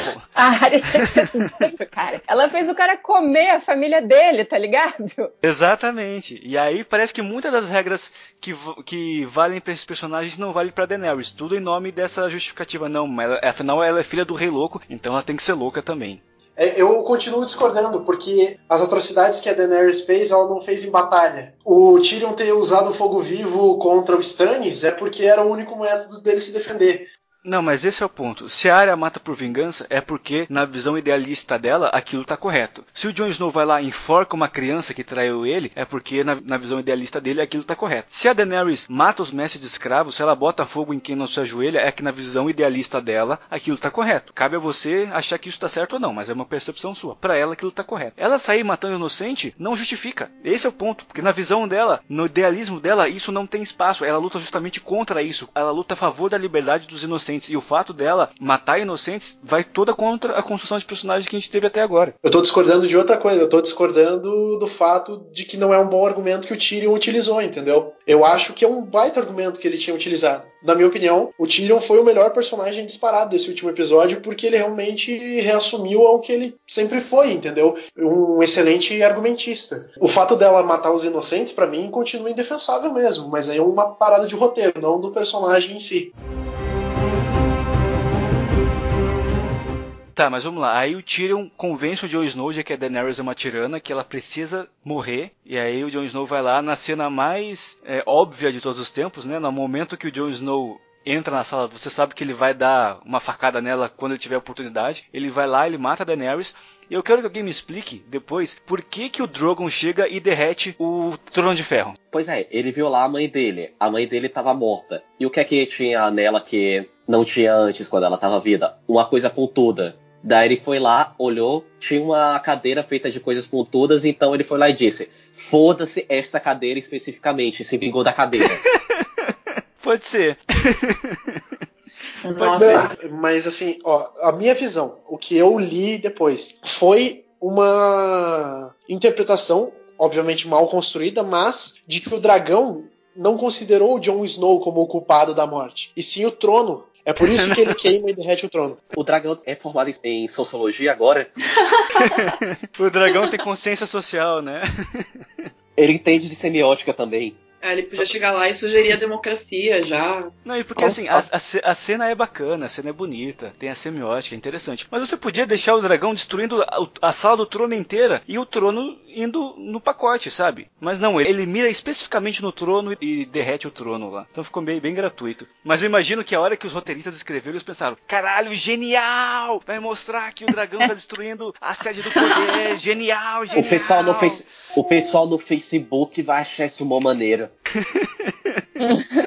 Gostaria de deixar aqui uma coisa que eu acho que poderia ter melhorado um pouco essa cena, mas que é tão boa que obviamente eles nunca pensariam. Eu achei que ele ia queimar o John e que ele ia pegar fogo e tal, mas por não ser totalmente Targaryen, ele ainda ia sair meio zoado no final das contas. Aí, tipo, ele sair com a deformidade física, pelo menos para marcar ele, para aquele finzinho que ele teve depois não ser tão feliz no final das contas. Porque também a, a, o fato do Jon Snow saber que ele é um Targaryen ia servir para alguma coisa, né? Sim, porque não serviu para absolutamente nada. É, porque vamos entrar agora no pós-morte da Daenerys. Que primeiro, uma coisa que eu também não entendo. O Drogon vê lá a Daenerys morta, queima o trono de ferro e aí leva ela embora. Então quer dizer, não tem prova do crime a não ser a poça de sangue ali. Eu fiquei imaginando a hora que o Verme Cinzento chegou, o que, que o Jon Snow falou para ele? Ele obviamente falaria a verdade ali naquele momento. Isso, não, isso com certeza. Até porque o Jon Snow é, é, um, é a cópia do pai dele, né? Do, aliás, do pai dele não, do pai de criação dele, o Ned Stark, né? Isso, isso eu achei bacana. Mas é que eu só queria ter visto o diálogo, acho que seria interessante. Uhum. É, mas daí não ia fazer sentido, porque o Verme Cinzento, com a quantidade de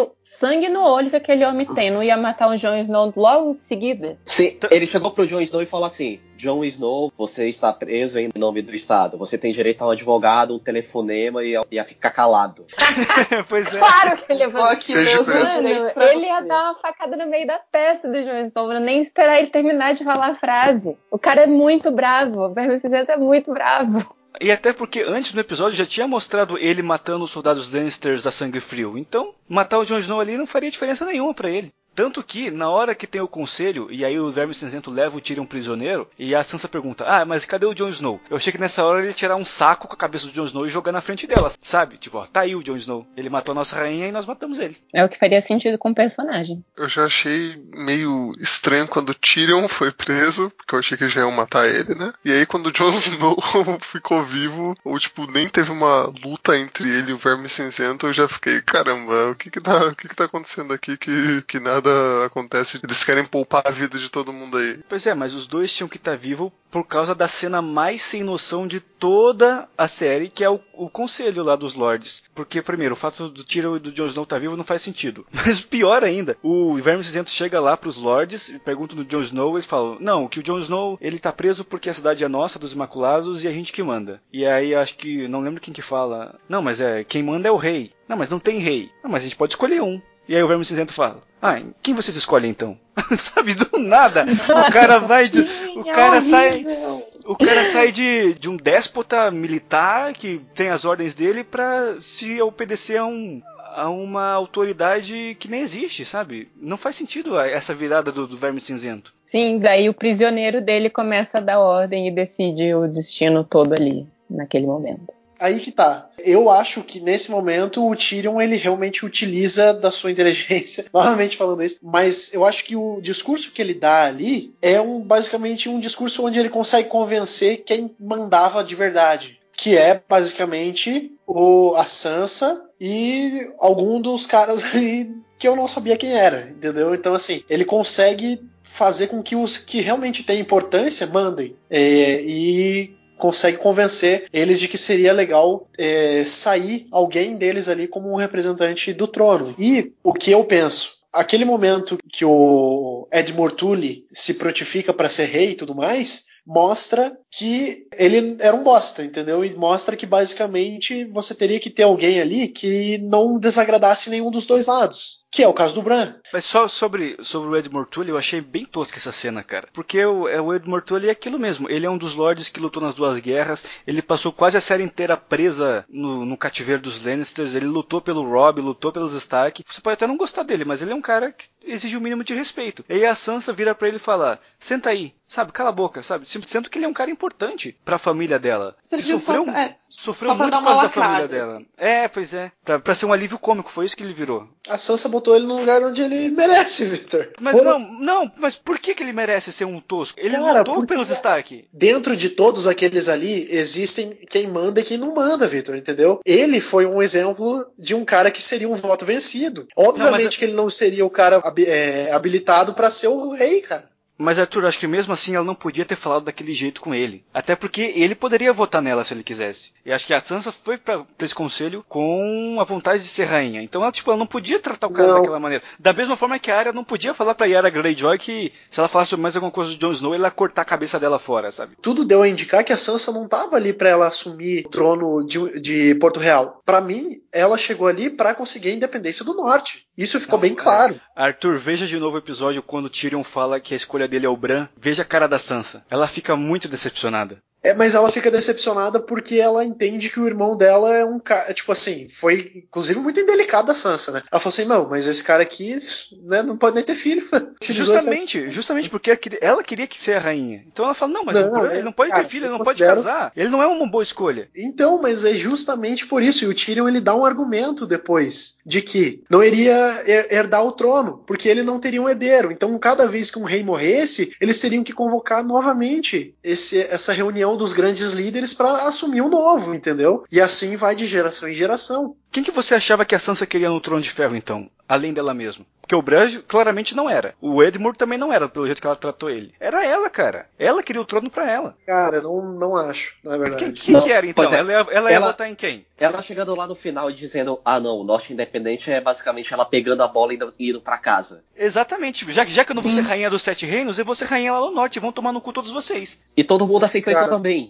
Vamos voltar um pouquinho. Primeiro, o argumento do Tyrion é que, assim, é, uma pessoa sábia é aquela que tem boas histórias pra contar. Isso não faz sentido pra mim. Assim, no discurso é bonitinho, mas na prática não faz Bom, sentido. pra mim faz total sentido. Pra mim, na minha, na minha visão, é, as escolhas, principalmente do rei e da mão do rei, elas foram justificadas pelo seguinte: tiveram tantas atrocidades que vamos valorizar o passado. É, elegendo o Tyrion de mão do rei, você faz com que o cara que foi a mão do rei que destruiu a cidade reconstrua ela de volta. E colocando o cara que tem toda a memória dos Sete Reinos, você vai conseguir é, colocar os principais pontos de bonança dos Sete Reinos na mão de uma pessoa, que seria o rei, entendeu? É, ok, ok. Consegui convencer o Victor. Podemos falar também daquele momento que o Sam tenta convencer todo mundo a instaurar a democracia e acaba sendo humilhado porque. Ah, eu fui muito contemplada naquele momento. não sei. Tipo, foi só pra tornar o Sam o, o alívio cômico outra vez também, né? Não, pois é, nessa, nessa hora eu achei que ele levantar e falar, galera, vocês não estão esquecendo de nada, não? Existe um herdeiro legítimo, ele tá no calabouço, que é o Jon Snow, ele é o Jon Targaryen. Então, tipo, se alguém tem direito ao trono, é o Jon. Então eu achei incrível ele ter esquecido disso naquele momento. Ainda mais o Sam, que é o melhor amigo dele. Então, eu acho que a Sansa, inicialmente, ela gostaria de ver o Jon no trono. Não, mas se ela gostaria, ela devia ter falado isso, argumentado também, né? Tipo, é, o Jon Snow é o herdeiro, não tem que escolher ninguém, ele é o herdeiro e ponto, acabou. É, mas ela sabia que não ia ter como, né? Depois do- dele matar a Daenerys. Só se começasse o reino já com, com uma guerra do Jon Snow contra o, o outro reino do- dos Imaculados, enfim, das outras pessoas que eram leais a Daenerys. É, que no caso era só os Imaculados e a Yara Greyjoy. E os- três Dothrakis. É, pois é. Porque os Imaculados falam lá, ó, a gente não vai aceitar, a gente não vai aceitar o Jon Snow como é, aqui, é, a gente não vai matar ele, mas então a gente não aceita ele como homem livre também. Então vamos exilar ele. E aí os Imaculados vão embora de Westeros, então não tem mais ninguém ali pra, pra sabe, forçar esse exílio de Jon Snow. Se ele quisesse ficar lá, era só ele ter se escondido debaixo de uma cadeira e ter perguntado depois. E aí, já foi? Pois é, tipo, corta pros Imaculados indo embora de navio, todo mundo dando tchau, Imaculados, obrigado por tudo. E aí quando eles viram o cabo assim, sai o Jon Snow e bota a coroa. E de novo vamos comentar aqui que o pessoal das Ilhas de Ferro e nem o pessoal de Dorne, que é- sempre foi comentado ao longo da série e mais desenvolvido nos livros, que eles sempre queriam ser bem mais independentes do que isso, tipo, ah, ok, ok, esse menino aí. É, pois é, cara. Inclusive, a Daenerys prometeu a independência pra Yara. Pô, você vai me ajudar com minha, com minha clan, e aí quando eu ganhar o trono, eu te dou as Ilhas de Ferro. Você pode governar lá. Eu achei que ia ter essa ruptura mesmo, mas que tipo, ah não, Dorne vai ficar independente, as Ilhas de Ferro também, e o Norte, mas o resto vai ficar junto e bora ser todo mundo feliz aí. Mas nem isso. Eu acho, assim, Dorne não faz o menor sentido. Mas as Ilhas de Ferro, eu acho que tem um pouco de sentido em relação à proximidade que tem a família Stark com os Greyjoy, entendeu? O fato do Theon ter sido criado junto com a Sansa, com o Bran e tudo mais, eu acho que deu uma carga ali pra Yara não se rebelar nesse primeiro momento já. É, a única ligação entre os Stark e os Greyjoy é de ódio, porque os Greyjoy invadiram o norte já mais de uma vez, sempre estão ali pilhando o norte. Só existe a relação do Theon com os Stark. A relação dos Greyjoy com o Stark é bem mais confusa, então acho que justamente esse é um ponto para eles não terem aceitado a independência do norte, ou então não terem pedido a independência também, né? É, eu achei uma grande cerimônia de nepotismo em que o cara que matou a rainha foi salvo e ah, fica vivo aí. A irmã do novo rei agora pode ter a sua independência. Uma coisa que eu fiquei feliz no conselho foi ver que o Brasil chegou vivo ao fim da série. Beijo pro. Como é que é o nome dele, Arthur? No Fatioli, que escuta o nosso podcast. E be- beijo, beijo, grande abraço. Um abraço. aí. Grande Lino Fatioli, que deu uma espichada fantástica nessas últimas É, temporadas. cara, é que mamou na teta até os oito anos, cara. Não, ele e o Tormund são a prova que a amamentação é algo necessário. Exatamente.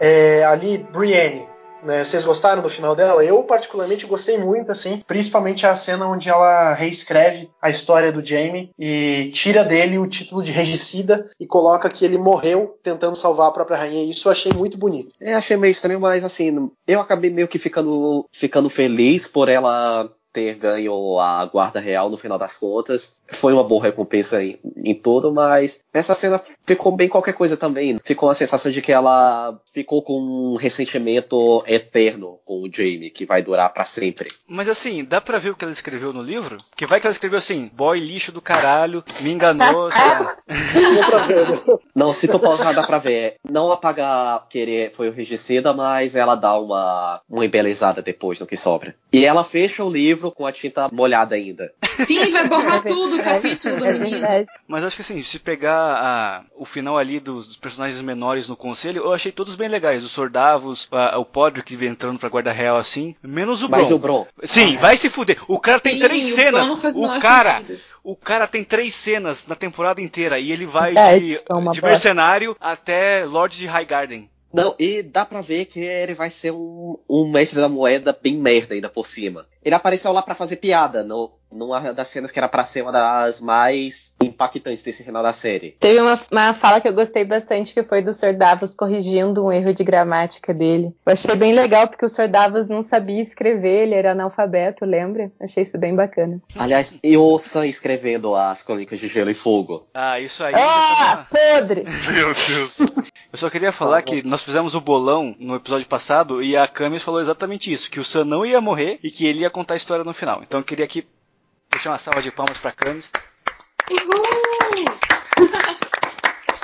Acertou o final do Senna aí. Então, eu achei muito legal porque o George Martin já falou em várias entrevistas que o personagem que ele mais se identificava era o Sam. Eu achei muito legal ele ser o escritor das Crônicas de Gelo e Fogo, enfim, eu achei isso uma rima bem bonitinha, assim. Eu fiquei na dúvida aqui. Foi o Sam que escreveu ou foi aquele outro mestre lá da Cidadela que é o Slughorn de Harry Potter que escreveu e o Sam só ajudou com o nome? É, acho que foi o Slughorn lá que escreveu e o Sam deu uma ajuda só. Foi mais ou menos isso. Até, até porque o Sam, assim, é ridículo. Ele chega com o hobbyzinho branco dele lá e a corrente dele só tem um aro. então, tipo, ele é muito noob ainda, ele é muito noob. E isso ainda virar uma piada depois, que o, ele comenta que o Tyrion nem tá no livro. É, isso eu não entendi. Por que, que ele falou isso? Eu não entendi. É uma piada besta demais até para ser um, até para ser comentada no final das contas. Eu acho que essa parte do Tyrion é por ser uma questão de pegar a história por cima, assim, e provavelmente, como a gente tinha dito, se o Slughorn lá que começou o livro, é, muito provavelmente o Tyrion não estava, e então o Sam partiu de um ponto e acabou não colocando o Tyrion. Mas vamos lá então, Sansa, vocês gostaram do final dela? Eu particularmente acho que foi o que era para ser mesmo. É, eu também acho que já tava tinha dado um foreshadowing disso já há bastante tempo. Então, achei maneiro, mas não, não me surpreendeu não. É, o dela já tava escritinho já, né? Já era era o que caminhou para ser. O arco dela ficou bem redondo. É que antes a gente tinha essa coisa da Arya ser a grande personagem da família Stark, porque ela era espadachim, ela era a que queria lutar, a que queria saber as habilidades. E já esquecia que o que vale em Westeros, é, no final das contas, é a política. E isso ela dominou com maestria, bem mais do que a própria luta da área. E então vamos emendar com a área, né? É, eu gostei muito dela indo descobrir o Brasil lá, porque eu acho que é justamente o que é o fato dela, assim, sabe? Tipo, ela não se encaixava como lady de ninguém e sempre buscou novas maneiras de, de viver e tudo mais. Tanto que foi para Essos durante um tempo, né? Mas eu acho que, assim, fechou de uma maneira muito, muito bacana também o arco dela. Mas assim, me refresque a memória. Em algum momento ela tinha falado sobre essa vontade dela de ir pro mar e descobrir o que tem para lá de Westeros ou foi tipo coisa que surgiu no último episódio também? Antes a busca dela era para se melhorar como guerreira, especialmente depois que ela descobriu o lance da, dos homens sem rosto, que foi para aí que ela fez essa viagem. Agora ela nunca demonstrou essa viagem, esse lado área exploradora antes. Ela fala com a como é que é o nome daquela atriz Isso. que resgata ela e cuida dela? Ela pergunta para aquela mulher tipo, ah, o que que tem West of Westeros? E fala um pouquinho sobre isso. E tem o foreshadow do da loba dela, né? Que a Naimíria era uma, uma rainha exploradora, uma exploradora, alguma coisa assim, que tenha essa história também de, de background. Ah, é verdade, pode crer. É, e para fechar, né, eu acho que o último personagem pra gente comentar é o Jon Snow, né? Eu acho que ele fechou de uma maneira muito é, muito condizente ao que era, né? E eu acho que muito melhor do que ele assumir o trono de Porto Real é ele ser o, o rei de, do Além Norte, né? Que agora vai ter a missão de repovoar lá aquela parte do, de Westeros que antes não podia ser desenvolvida justamente por causa dos White Walkers, né? Assim, eu achei legal o final dele, mas eu acho que ficou muito corrido também o desenvolvimento. E aí não, não consegui entender exatamente o que ele estava sentindo, sabe? Me, me, pareceu meio corrido. Até porque, pelo que a gente falou, né? Por eles ignorarem toda a, a ancestralidade dele, que no final das contas não serviu para nada. Eu acho que poderia ter sido um pouco melhor desenvolvido assim. De novo, eu acho que esse vai ser o final dele nos livros, mas eu acho que o caminho para ele ficar para lá da muralha, acho que vai ser uma coisa muito mais pessoal dele, sabe? Acho que ele vai escolher ficar pro, pro lado de lá. É, eu concordo plenamente, porque quando. É, eu até achei legal, porque quando eu imaginava o final do Jon Snow, eu imaginava ele ou virando rei ou morrendo tentando, né? Morrendo ali na mão da Daenerys, talvez, ou na batalha contra o Rei da Noite e tal. Então é, é legal que ele vá ter esse retorno, eu acho, origem dele, é o lugar que ele realmente se encontrou em alguma época, mas também gostaria de ter visto um desenvolvimento maior. Queria ter visto como que ele se sentiu em relação a isso, é, se ele sentiu que isso foi uma punição ou se foi uma vocação, enfim. Mas eu realmente acho que o livro vai desenvolver melhor. E que baita punição vai ser esse exílio também. Tipo, não, não tem muito sentido em existir a muralha agora, porque não tem White Walker, o pessoal do Selvagem está de boa, exatamente por causa do próprio John, ele mesmo vai com eles, e o resto do pessoal que tá na muralha vai ficar só enxugando gelo agora? Não, sabe o que, que é? Vai virar atração turística. Vai ter lá o Museu da Muralha, que vai ter a espadinha do Jon Snow, vai ter essas coisas todas lá. Cara, nossa, isso que me entra na minha cabeça. Como que, o, que os Imaculados deixaram o cara ir pra lá? Ele não tem nenhuma penalidade lá, ele só não tem mais White Walker, não tem mais Selvagem, não tem mais nada. Daí eles mandam pra ele lá. O pessoal ama ele lá. É, então não é uma prisão, ele só se deu bem. Então, e para completar, tem uma hora que mostra uma. Mostra que tem uma graminha nascendo lá do meio da neve. A gente passou todas essas temporadas ouvindo aquela frase: o inverno tá chegando, o inverno tá chegando. Chegou, morreu junto com o Rei da Noite. E agora o pessoal do norte, que sempre viveu aquele mega inverno, vai conhecer um verão normal de novo. Ou seja, jo Jon Snow vai passar o resto da vida tomando água de coco, é isso? Mas uma coisa no que sol. eu acho que é importante dessa missão dele que a gente não lembra é que, teoricamente, se ele não pode ter filho, acabou Targaryen, né? Tá, mas ele também não ficou na muralha, como teoricamente era para ser. Ele foi junto com os selvagens, então ele pode ter uma mas vida será que ele foi, será eles. que ele foi desertar? Isso é uma dúvida que eu vi várias pessoas tendo, eu também não tenho certeza. Será que ele desertou da posição dele na muralha ou será que ele foi levar a galera para lá para ajudar e vai voltar? Eu não imagino que ele teria desertado, foi... por exemplo. A gente já viu que pro Jon Snow quebrar um juramento da Patrulha da Noite não, não precisa muita coisa, não. É, é, não é muito. É. Com, o Ruiva, com o Ruiva doidado lá, bicho? Pois o é, Snow... o cara, o cara vai montar um time de futebol dos Targaryen, você vai ver só. Ah, com certeza. Não, e, to, e, e, na moral, tu acha que o, eles vão mandar um imaculado ali de seis em seis meses pra muralha pra observar se o Jon Snow tá lá? Não vai. E eu acho que essa função do Jon Snow é, é, realmente repovoar o norte, assim. Então, né, vai, vai fazer a festa lá. É, na, Mas, verdade, enfim, na, é. na verdade, repovoar o norte do norte. É, o além norte, né?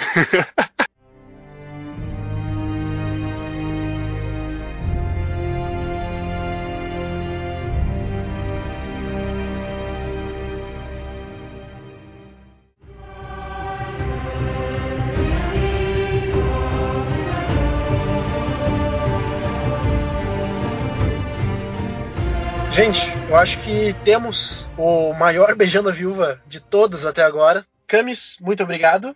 Por nada, foi um prazer. Ariel, valeu por ter participado com a gente aqui de novo. E obrigado de novo também. E aqui nós somos todos os violinistas desse grande Titanic que foi Game of Thrones. e por fim, Mari, muito obrigado também por estar com a gente aqui nessa volta também à série. Ah, obrigada a vocês, eu amei o convite. Vejam só, começamos metendo pau tão forte e terminamos mais aliviados, né? Talvez por terem, termos colocado nossas mágoas para fora já logo no começo. E aí a gente vê mais ou menos o que foi essa temporada, né? Escolhas muito ruins assim, que nos deixaram muito chateados, mas que no final acabaram indo para finais que talvez serão os mesmos dos livros, né? A gente ainda vai aguardar para ver se esses livros vão sair mesmo, né? Porque tem a possibilidade deles nem saírem, né? E vai ter mais série da HBO também de Game of Thrones aí desse universo. É, já está confirmada a Longa Noite, que vai ser uma série especial do Rei da Noite, né? É, eu acho que, acima de tudo, Game of Thrones é, proporcionou nove anos de muitas emoções aos domingos à noite, e eu acho que, mesmo que um final agridoce tenha chego, é, não vai apagar o tanto que a gente gostou dessa série, pelo realmente pela jornada que ela teve, né? Apesar dos pesares, Game of Thrones ainda sai de cabeça erguida com alguns tópicos para ficar para a eternidade como o maior evento televisivo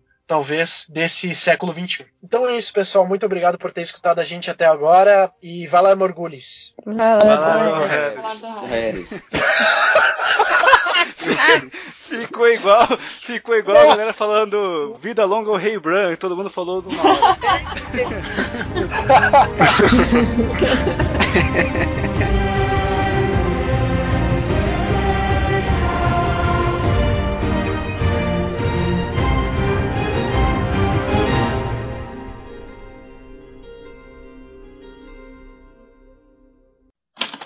Este podcast foi editado por Icarus Produtora, soluções em audiovisual.